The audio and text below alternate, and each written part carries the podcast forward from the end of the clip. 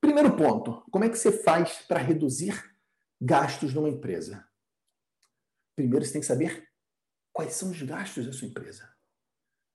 Isso pode parecer muito óbvio, e para mim foi um choque quando eu entrei no mercado contábil anos atrás. Para mim foi um choque perceber a quantidade de empresas de contabilidade que não faz a própria contabilidade.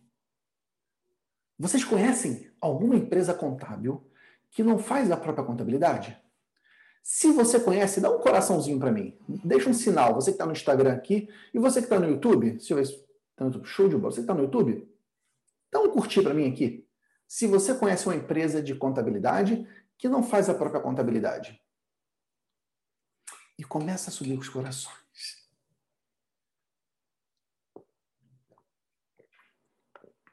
O ponto é o seguinte, meu amigo minha amiga, você só vai ser capaz de cortar algo. E cortar, é, tem que ter muito cuidado também, né? Tem uma frase no, no empreendedorismo né, que ela ficou muito famosa e ela, e ela, ela, ela traz uma boa reflexão, que é aquela seguinte: custo é igual unha, tem que, nós temos que estar sempre cortando, tem que estar sempre aparando. Você já ouviu essa frase antes? Custo é igual unha, tem que estar sempre aparando. Ela tem algum sentido, mas tem que ter cuidado. Mas que é da área contábil, você sabe, né? O custo é o gasto que você incorre para você vender. Então, na verdade, o custo não tem que estar cortando, o custo você tem que estar otimizando. Tem que ter muito cuidado, porque se você corta todos os custos, por definição, você corta todas as receitas. Percebe? Então, não é, é para cortar custo, é para otimizar custos. Você tem que otimizar isso, fazer isso gerar mais resultado com menos custo, com menos esforço, com menos sacrifício. É isso que um bom gestor precisa fazer. Providenciar mais recebimentos, mais receitas, com menos despesas, com menos sacrifícios. Então, o que nós temos que fazer é otimizar custos. Mas você só vai ser capaz de otimizar custos se você tiver clareza de quais são esses custos. E como você vai conseguir saber quais são os custos da sua empresa se você não tem uma gestão financeira e contábil confiável da sua empresa? Gente, esse, para mim, é um dos maiores absurdos que pode acontecer. É, é, é, a, é a, materialização daquele ditado, né? Casa de ferreiro, espeto de pau. E é porque a gente vê muito por aí, espeto de pau, graveto, fino. É um absurdo, gente. Você contador, você contador, você precisa ter demonstrações contábeis na sua empresa. Esse é o primeiro dever de casa. Pensa, se você, se nem você compra o teu produto, se nem você usa o teu serviço, como é que você quer convencer as outras pessoas de comprarem seu produto, seu serviço? Diz para mim. Como é que você quer convencer alguém a valorizar a contabilidade se nem você valoriza ela? Percebe? No primeiro passo, e olha só, Pedro, mas a live não é sobre como negociar com fornecedores? Sim! Só que para você saber como negociar com fornecedor, você tem que entender a sua realidade. Porque às vezes, presta atenção, isso é um erro muito comum que o teu cliente comete, tá? Olha só, ele comete com você, presta atenção. O teu, o teu cliente fatura lá 100 mil reais por mês, uma empresa fatura 100 mil por mês. Aí vamos supor que você cobra desse cliente 900 reais. E esse cliente está empatado, está em ponto de equilíbrio, não está gerando lucro nenhum. Ou seja, ele tem 100 mil reais de gastos. Aí o cara fala, não, vou cortar custos de qualquer jeito. E ele consegue uma contabilidade. Uma contabilidade por 600 reais. Ou seja, esse camarada está economizando 300 reais. Meu amigo, minha amiga, o que, que são 300 reais dentro de um orçamento de 100 mil reais? Vamos fazer a conta? 300 reais dividido por 100 mil reais. Isso é 0,3%. Então, quando uma empresa troca de contabilidade, uma empresa que fatura 100 mil, troca de contabilidade, que paga 900 por uma de 600, ela está tendo uma economia de 0,3% do orçamento dela. É inteligente fazer esse tipo de economia?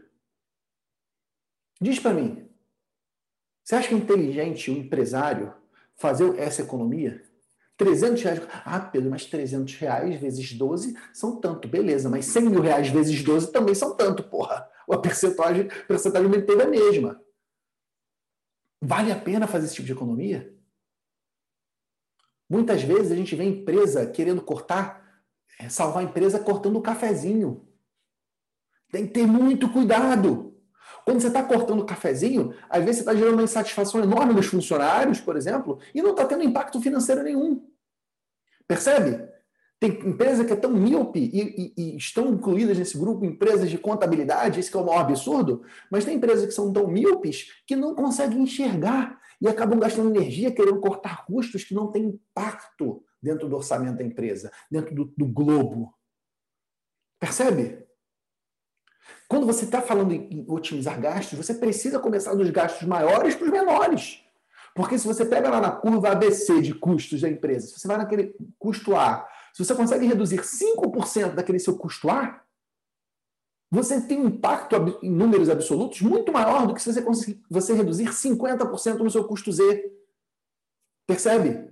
Então é muito melhor você gastar a energia, o seu tempo, tentando desenvolver formas de reduzir seus gastos maiores do que você querer economizar em tudo, até no cafezinho, e de repente perder o diferencial competitivo.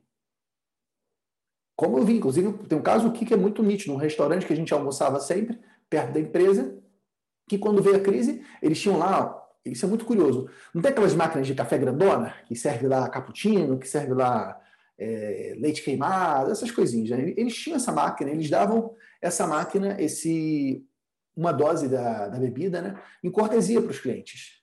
E é incrível, você ia no restaurante, você via a galera naquela fila para pegar aquele chocolate quente, aquele cappuccino, quando veio a crise, o que, que eles fizeram? Tiraram a máquina. E olha, não estou dizendo que foi, isso que aconteceu, não. Mas é nítido perceber a insatisfação do cliente e como tem menos gente naquele restaurante.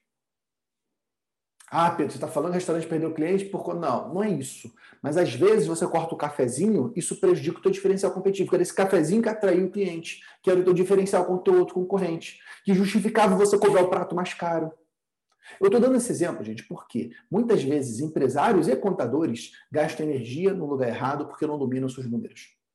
Você precisa ter clareza de qual, qual é o perfil dos seus gastos. E para isso você tem que ter uma gestão financeira e contábil. E, gente, isso é tão fácil hoje em dia. É tão fácil. Tem, tem contador que está ainda parado na década de 80. Tem contador que criou sua própria planilha de Excel. Eu vejo muito disso contador orgulhoso da planilha que criou. Eu criei uma planilha. Nossa, uma planilha é demais. Ela cruza não sei o que, faz não sei o que. Beleza, bicho. Mas tu está alimentando a porra dessa planilha.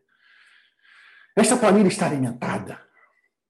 Não é melhor você pegar um software, inclusive contadores têm softwares todos eles de graça. É só você se cadastrar como contador em qualquer sistema online, você tem ele de graça, uma licença para você. E esse sistema fazer tudo para você. Você controlar contas a pagar, contas a receber, você emitir boleto bancário pelo sistema, você emitir nota fiscal automática pelo sistema, fazer baixa automática pelo sistema. Pelo amor de Deus, gente, bota tecnologia. Se você não botar tecnologia dentro da tua empresa contábil, como é que você quer fazer isso para o seu cliente? E, e olha, para você de graça. Você não precisa pagar nada. Você não gasta um real com isso. Porque os contadores, por política comercial das empresas, os contadores são parceiros estratégicos, eles têm licença gratuita. Basta só uma coisa, a sua atitude. A sua atitude de fazer querer fazer dar certo. Porque, presta atenção, espontaneamente isso não vai acontecer, gente. Isso não é que nem grama que dá no chão assim, sei lá, mato que vai crescendo sozinho. Não. Isso não cresce sozinho. Gestão é algo que requer energia. A regra não é as coisas serem bem gerenciadas, gente. A regra é a bagunça, é a desordem, é caos, matança, isso que é a regra. O ser humano é um bicho conflituoso. Se não tiver gestão para fazer as coisas acontecerem, regras, alguém cobrando, fiscalizando, as coisas entram em colapso. É assim que funciona na sua empresa também. Então você precisa ter controle. O controle financeiro é dos mais importantes, se não for o mais importante. Dado que uma das funções da empresa é gerar lucro. E lucro é uma informação contábil. Percebe? Então, muita atenção. Você precisa dominar seus números.